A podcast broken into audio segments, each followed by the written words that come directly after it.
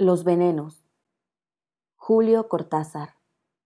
El sábado tío Carlos llegó a mediodía con la máquina de matar hormigas.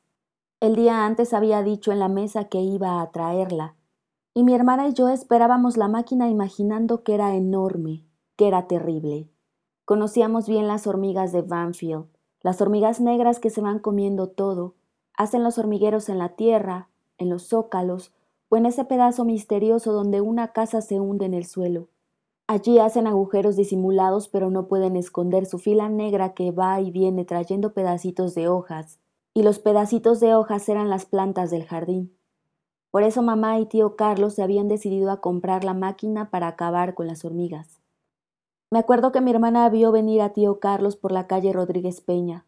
Desde lejos lo vio venir en el Tilbury de la estación y entró corriendo por el callejón del costado gritando que tío Carlos traía la máquina.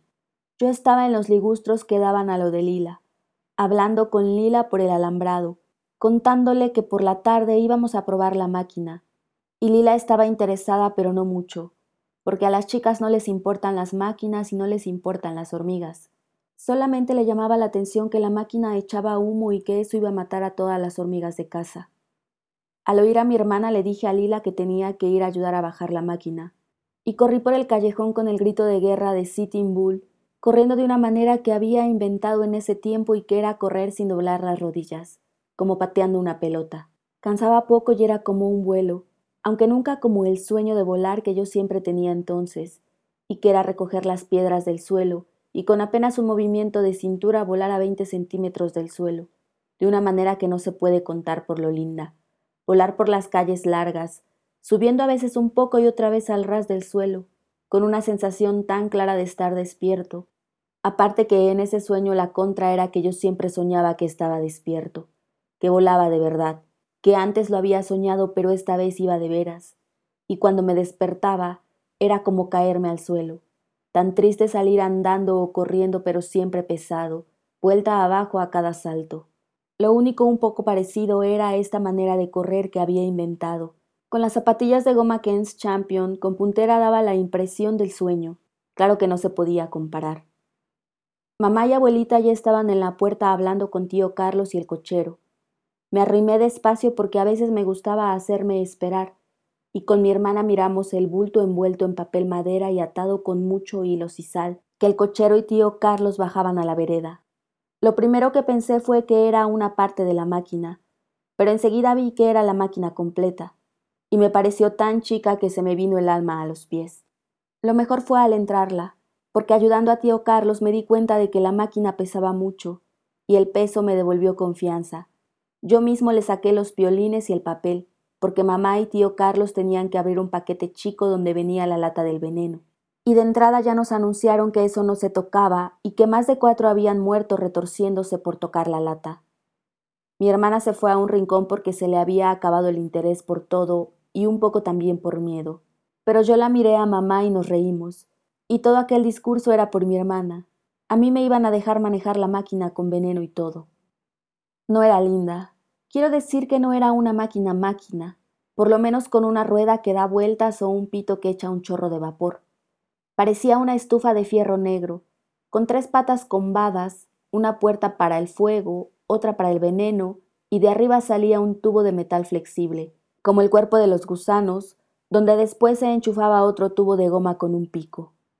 A la hora del almuerzo mamá nos leyó el manual de instrucciones y cada vez que llegaba a las partes del veneno todos la mirábamos a mi hermana, y abuelita le volvió a decir que en Flores tres niños habían muerto por tocar una lata. Ya habíamos visto la calavera en la tapa, y tío Carlos buscó una cuchara vieja y dijo que esa sería para el veneno y que las cosas de la máquina las guardarían en el estante de arriba del cuarto de las herramientas. Afuera hacía calor porque empezaba enero y la sandía estaba helada, con las semillas negras que me hacían pensar en las hormigas. Después de la siesta, la de los grandes porque mi hermana leía el Billiken y yo clasificaba las estampillas en el patio cerrado, Fuimos al jardín y tío Carlos puso la máquina en la rotonda de las hamacas donde siempre salían hormigueros. Abuelita preparó brasas de carbón para cargar la hornalla, y yo hice un barro lindísimo en una batea vieja, revolviendo con la cuchara de albañil. Mamá y mi hermana se sentaron en las sillas de paja para ver, Y Lila miraba entre el ligustro hasta que le gritamos que viniera y dijo que la madre no la dejaba pero que lo mismo veía. Del otro lado del jardín ya se estaban asomando las de Negri, que eran unos casos y por eso no nos tratábamos. Les decían la chola, la ela y la cufina, pobres. Eran buenas pero pavas, y no se podía jugar con ellas. Abuelita les tenía lástima, pero mamá no las invitaba nunca a casa porque se armaban líos con mi hermana y conmigo.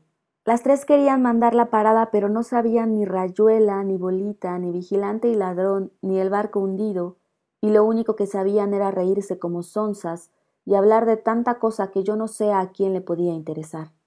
El padre era concejal y tenía Norpington leonadas. Nosotros criábamos Rhode Island, que es mejor ponedora.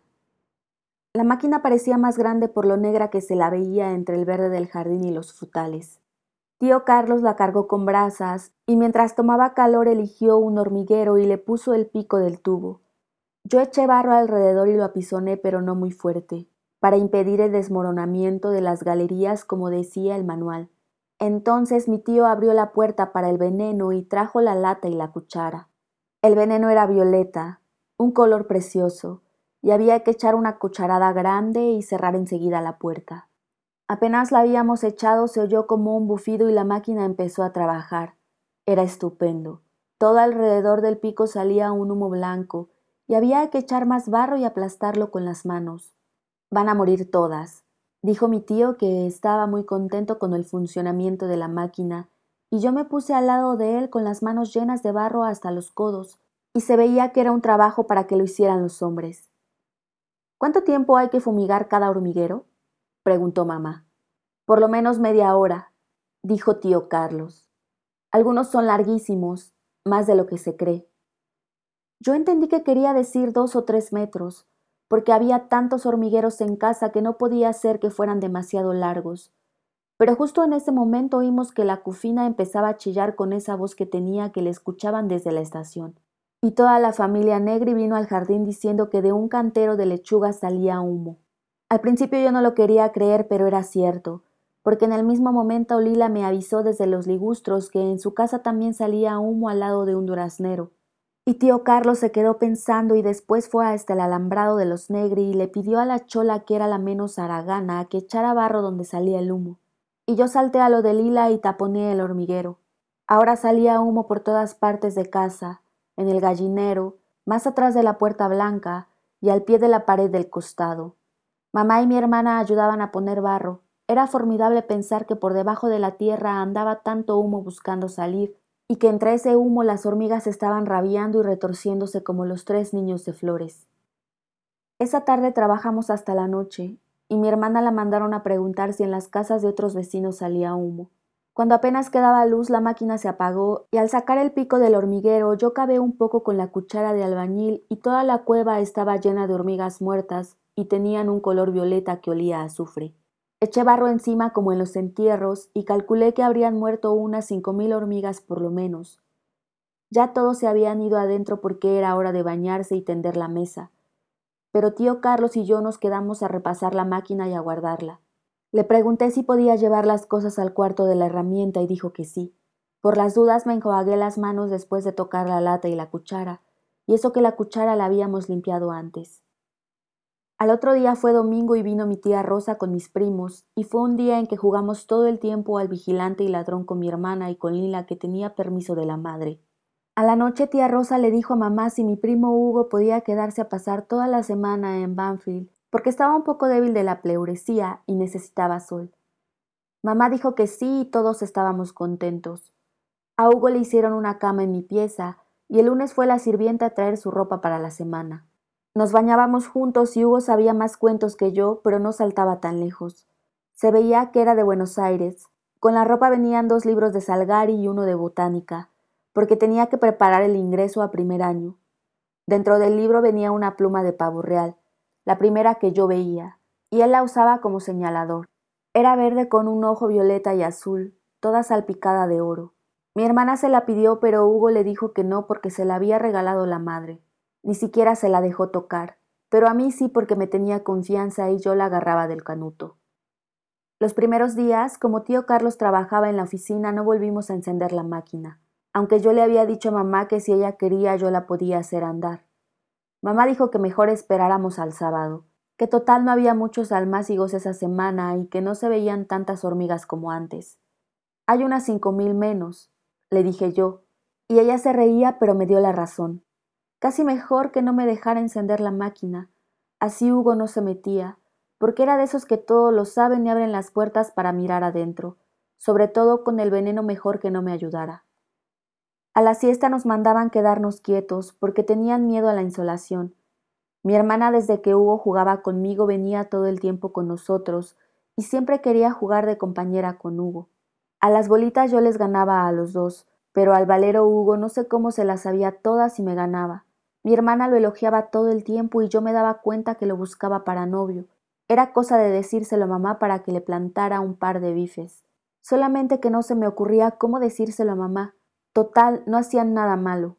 Hugo se reía de ella pero disimulando, y yo en esos momentos lo hubiera abrazado, pero era siempre cuando estábamos jugando y había que ganar o perder, pero nada de abrazos. La siesta duraba de dos a cinco, y era la mejor hora para estar tranquilos y hacer lo que uno quería. Con Hugo revisábamos las estampillas y yo le daba las repetidas. Le enseñaba a clasificarlas por países y él pensaba al otro año tener una colección como la mía, pero solamente de América. Se iba a perder las de Camerún, que son con animales, pero él decía que así las colecciones son más importantes. Mi hermana le daba la razón y eso que no sabía si una estampilla estaba al derecho o al revés, pero era para llevarme la contra. En cambio, Lila, que venía a eso de las tres, saltando por los ligustros, estaba de mi parte y le gustaban las estampillas de Europa. Una vez yo le había dado a Lila un sobre con todas estampillas diferentes, y ella siempre me lo recordaba y decía que el padre le iba a ayudar en la colección, pero que la madre pensaba que eso no era de chicas, y tenía microbios, y el sobre estaba guardado en el aparador. Para que no se enojaran en casa por el ruido, cuando llegaba Lila nos íbamos al fondo y nos tirábamos debajo de los frutales. Las de Negri también andaban por el jardín de ellas, y yo sabía que las tres estaban locas con Hugo y se hablaban a gritos y siempre por la nariz. Y la cufina sobre todo se la pasaba preguntando ¿Y dónde está el costurero con los hilos? Y la Ela le contestaba no sé qué. Entonces se peleaban pero a propósito para llamar la atención, y menos mal que de ese lado los ligustros eran tupidos y no se veían mucho. Con Lila nos moríamos de risa al oírlas. Y Hugo se tapaba la nariz y decía ¿Y dónde está la pavita para el mate? Entonces la chola, que era la mayor, decía ¿Vieron chicas cuántos groseros hay este año? Y nosotros nos metíamos pasto en la boca para no reírnos fuerte, porque lo bueno era dejarlas con las ganas y no seguírsela. Así después, cuando nos oían jugar a la marcha, rabiaban mucho más y al final se peleaban entre ellas hasta que salía la tía y las mechoneaba y las tres se iban adentro llorando. A mí me gustaba tener de compañera a Lila en los juegos, porque entre hermanos a uno no le gusta jugar si hay otros, y mi hermana lo buscaba enseguida a Hugo de compañero. Lila y yo les ganábamos a las bolitas, pero a Hugo le gustaba más el vigilante y ladrón y la escondida. Siempre había que hacerle caso y jugar a eso, pero también era formidable, solamente que no podíamos gritar y los juegos así sin gritos no valen tanto. A la escondida casi siempre me tocaba contar a mí. No sé por qué me engañaban vuelta a vuelta y piedra libre uno detrás del otro. A las cinco salía abuelita y nos retaba porque estábamos sudando y habíamos tomado demasiado sol, pero nosotros la hacíamos reír y le dábamos besos, hasta Hugo y Lila que no eran de casa. Yo me fijé en esos días que abuelita iba siempre a mirar el estante de las herramientas, y me di cuenta que tenía miedo de que anduviéramos hurgando con las cosas de la máquina. Pero a nadie se le iba a ocurrir una pavada así, con los de tres niños de flores y encima la paliza que nos iban a dar. A ratos me gustaba quedarme solo, y en esos momentos ni siquiera quería que estuviera Lila, sobre todo al caer la tarde, un rato antes que abuelita saliera con su batón blanco y se pusiera a regar el jardín.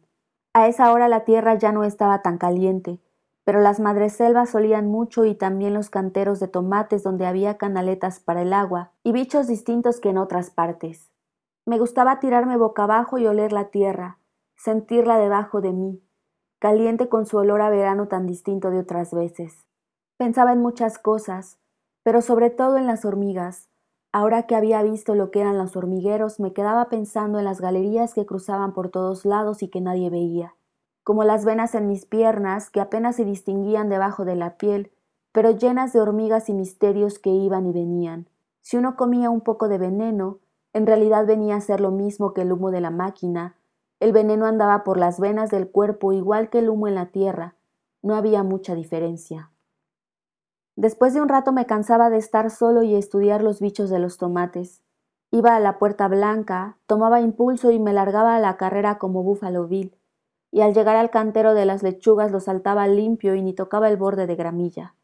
Con Hugo tirábamos al blanco con la diana de aire comprimido, o jugábamos en las hamacas cuando mi hermana o a veces Lila salían de bañarse y venían a las hamacas con ropa limpia. También Hugo y yo nos íbamos a bañar, y a última hora salíamos todos a la vereda.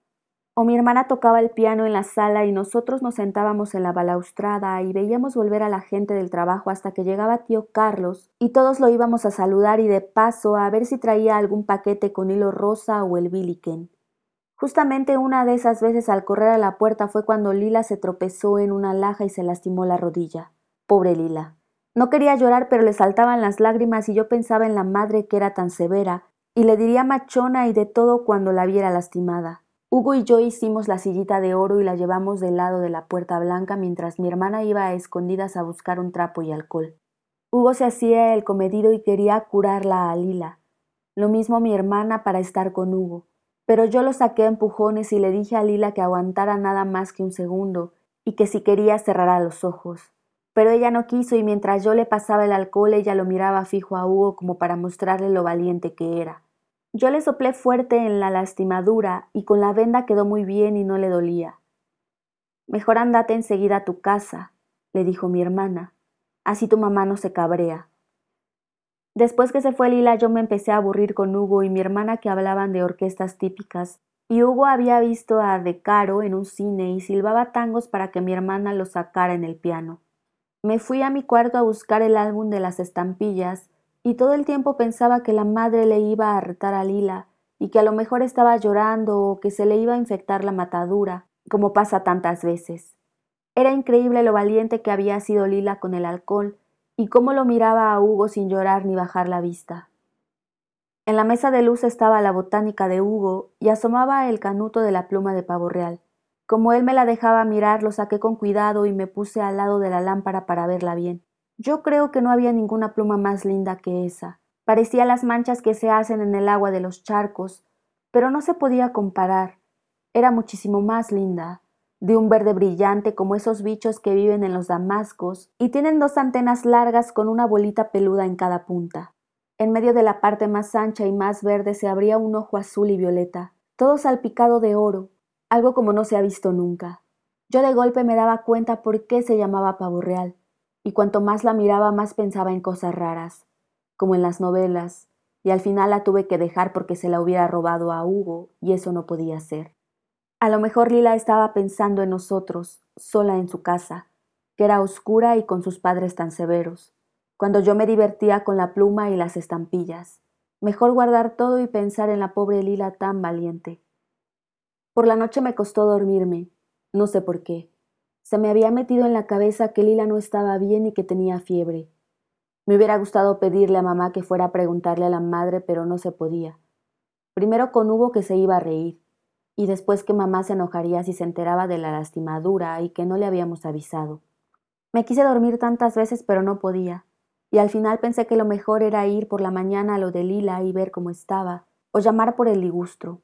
Al final me dormí pensando en Lila y Buffalo Bill y también en la máquina de las hormigas, pero sobre todo en Lila. Al otro día me levanté antes que nadie y fui a mi jardín, que estaba cerca de las glicinas.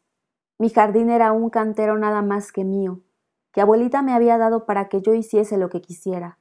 Una vez planté alpiste, después batatas, pero ahora me gustaban las flores y sobre todo mi jazmín del cabo, que es el de olor más fuerte sobre todo de noche. Y mamá siempre decía que mi jazmín era el más lindo de la casa. Con la pala fui cavando despacio alrededor del jazmín, que era lo mejor que yo tenía, y al final lo saqué con toda la tierra pegada a la raíz.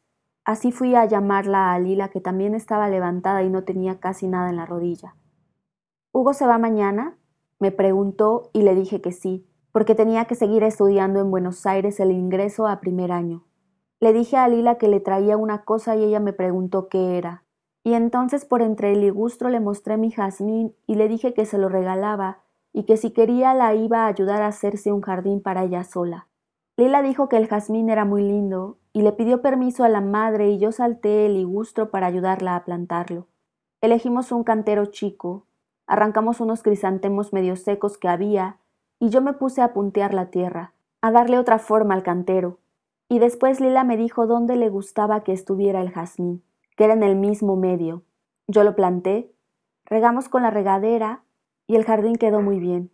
Ahora yo tenía que conseguir un poco de gramilla, pero no había apuro. Lila estaba muy contenta y no le dolía nada la lastimadura. Quería que Hugo y mi hermana vieran enseguida lo que habíamos hecho, y yo los fui a buscar justo cuando mamá me llamaba para el café con leche. Las de Negri andaban peleándose en el jardín, y la cufina chillaba como siempre. No sé cómo podían pelearse con una mañana tan linda. El sábado por la tarde, Hugo se tenía que volver a Buenos Aires y yo dentro de todo me alegré, porque tío Carlos no quería encender la máquina ese día y lo dejó para el domingo. Mejor que estuviésemos él y yo solamente. No fuera la mala pata que Hugo se saliera envenenado o cualquier cosa. Esa tarde lo extrañé un poco porque ya me había acostumbrado a tenerlo en mi cuarto y sabía tantos cuentos y aventuras de memoria. Pero peor era mi hermana que andaba por toda la casa como sonámbula y cuando mamá le preguntó qué le pasaba dijo que nada, pero ponía una cara que mamá se quedó mirándola y al final se fue diciendo que algunas se creían más grandes de lo que eran y eso que ni sonarse solas sabían. Yo encontraba que mi hermana se portaba como una estúpida, sobre todo cuando la vi que con tiza de colores escribía en el pizarrón del patio el nombre de Hugo. Lo borraba y lo escribía de nuevo, siempre con otros colores y otras letras, mirándome de reojo, y después hizo un corazón con una flecha y yo me fui para no pegarle un par de bifes o ir a decírselo a mamá. Para peor, esa tarde Lila se había vuelto a su casa temprano, diciendo que la madre no la dejaba quedarse por culpa de la lastimadura. Hugo le dijo que a las cinco venían a buscarlo de Buenos Aires y que por qué no se quedaba hasta que él se fuera, pero Lila dijo que no podía y se fue corriendo y sin saludar. Por eso cuando lo vinieron a buscar, Hugo tuvo que ir a despedirse de Lila y la madre, y después se despidió de nosotros y se fue muy contento diciendo que volvería el otro fin de semana. Esa noche yo me sentí un poco solo en mi cuarto, pero por otro lado era una ventaja sentir que todo era de nuevo mío y que podía apagar la luz cuando me daba la gana. El domingo al levantarme oí que mamá hablaba por el alambrado con el señor Negri. Me acerqué a decir buen día y el señor Negri estaba diciéndole a mamá que en el cantero de las lechugas, donde salía el humo el día que probamos la máquina, Todas las lechugas estaban marchitando. Mamá le dijo que era muy raro porque en el prospecto de la máquina decía que el humo no era dañino para las plantas, y el señor Negri le contestó que no hay que fiarse de los prospectos, que lo mismo es con los remedios que cuando uno lee el prospecto se va a curar de todo, y después a lo mejor acaba entre cuatro velas. Mamá le dijo que podía ser que alguna de las chicas hubiera echado agua de jabón en el cantero sin querer, pero yo me di cuenta que mamá quería decir a propósito de chusmas que eran y para buscar pelea. Y entonces el señor Negri dijo que iba a averiguar, pero que en realidad si la máquina mataba las plantas no se veía la ventaja de tomarse tanto trabajo. Mamá le dijo que no iba a comparar unas lechugas de mala muerte con el estrago que hacen las hormigas en los jardines, y que por la tarde la íbamos a encender, y si veían humo que avisaran que nosotros iríamos a tapar los hormigueros para que ellos no se molestaran. Abuelita me llamó para tomar el café y no sé qué más se dijeron, pero yo estaba entusiasmado pensando que otra vez íbamos a combatir las hormigas. Y me pasé la mañana leyendo Raffles, aunque no me gustaba tanto como Buffalo Bill y otras novelas. A mi hermana se le había pasado la loca y andaba cantando por toda la casa. En una de esas le dio por pintar con los lápices de colores y vino a donde yo estaba, y antes de darme cuenta ya había metido la nariz en lo que yo hacía y justo por casualidad yo acababa de escribir mi nombre, que me gustaba escribirlo en todas partes, y el de Lila que por pura casualidad había escrito al lado del mío. Cerré el libro, pero ella ya había leído, y se puso a reír a carcajadas y me miraba como con lástima. Y yo me le fui encima, pero ella chilló y oí que mamá se acercaba. Entonces me fui al jardín con toda la rabia. En el almuerzo ella me estuvo mirando con burla todo el tiempo. Y me hubiera encantado pegarle una patada por abajo de la mesa, pero era capaz de ponerse a gritar y a la tarde íbamos a encender la máquina, así que me aguanté y no dije nada. A la hora de la siesta me trepé al sauce a leer y a pensar, y cuando a las cuatro y media salió tío Carlos de dormir, cebamos mate y después preparamos la máquina, y yo hice dos palanganas de barro. Las mujeres estaban adentro y hacía calor, sobre todo al lado de la máquina que era a carbón, pero el mate es bueno para eso si se toma amargo y muy caliente. Habíamos elegido la parte del fondo del jardín cerca de los gallineros, porque parecía que las hormigas se estaban refugiando en esa parte y hacían mucho estrago en los almácigos. Apenas pusimos el pico en el hormiguero más grande empezó a salir humo por todas partes, y hasta por entre los ladrillos del piso del gallinero salía. Yo iba de un lado a otro taponando la tierra, y me gustaba echar el barro encima y aplastarlo con las manos hasta que dejaba de salir el humo. Tío Carlos se asomó al alambrado de las negri y le preguntó a la chola, que era la menos onza, si no salía humo en su jardín, y la cufina armaba gran revuelo y andaba por todas partes mirando porque a tío Carlos le tenían mucho respeto. Pero no salía humo del lado de ellas. En cambio, oí que Lila me llamaba y fui corriendo al ligustro y la vi que estaba con su vestido de lunares anaranjados, que era el que más me gustaba, y la rodilla vendada. Me gritó que salía humo de su jardín, el que era solamente suyo, y yo ya estaba saltando el alambrado con una de las palanganas de barro mientras Lila me decía afligida que al ir a ver a su jardín había oído que hablábamos con las de Negri y que entonces justo al lado de donde habíamos plantado el jazmín empezaba a salir humo. Yo estaba arrodillado echando barro con todas mis fuerzas. Era muy peligroso para el jazmín recién trasplantado y ahora con el veneno tan cerca, aunque el manual decía que no. Pensé si no podría cortar la galería de las hormigas unos metros antes del cantero, pero antes de nada eché el barro y taponé la salida lo mejor que pude. Lila se había sentado a la sombra con un libro y me miraba trabajar. Me gustaba que me estuviera mirando y puse tanto barro que seguro por ahí no iba a salir más humo. Después me acerqué a preguntarle dónde había una pala para ver de cortar la galería antes que llegara al jazmín con todo el veneno. Lila se levantó y fue a buscar la pala, y como tardaba yo me puse a mirar el libro que era de cuentos con figuras, y me quedé asombrado al ver que Lila también tenía una pluma de pavo real preciosa en el libro, y que nunca me había dicho nada. Tío Carlos me estaba llamando para que taponara otros agujeros, pero yo me quedé mirando la pluma que no podía ser la de Hugo, pero era tan idéntica que parecía del mismo pavo real, verde con el ojo violeta y azul y las manchitas de oro. Cuando Lila vino con la pala le pregunté de dónde había sacado la pluma, y pensaba contarle que Hugo tenía una idéntica. Casi no me di cuenta de lo que me decía cuando se puso muy colorada y contestó que Hugo se la había regalado al ir a despedirse. Me dijo que en su casa hay muchas. Agregó como disculpándose, pero no me miraba. Y tío Carlos me llamó más fuerte del otro lado de los ligustros y yo tiré la pala que me había dado Lila y me volví al alambrado. Aunque Lila me llamaba y me decía que otra vez estaba saliendo humo en su jardín. Salté el alambrado y desde casa por entre los ligustros la miré a Lila que estaba llorando con el libro en la mano y la pluma que asomaba apenas. Y vi que el humo salía ahora al lado mismo del jazmín, todo el veneno mezclándose con las raíces. Fui hasta la máquina aprovechando que tío Carlos hablaba de nuevo con las de Negri. Abrí la lata del veneno y eché dos, tres cucharadas llenas en la máquina y la cerré. Así el humo invadía bien los hormigueros y mataba a todas las hormigas. No dejaba ni una hormiga viva en el jardín de casa.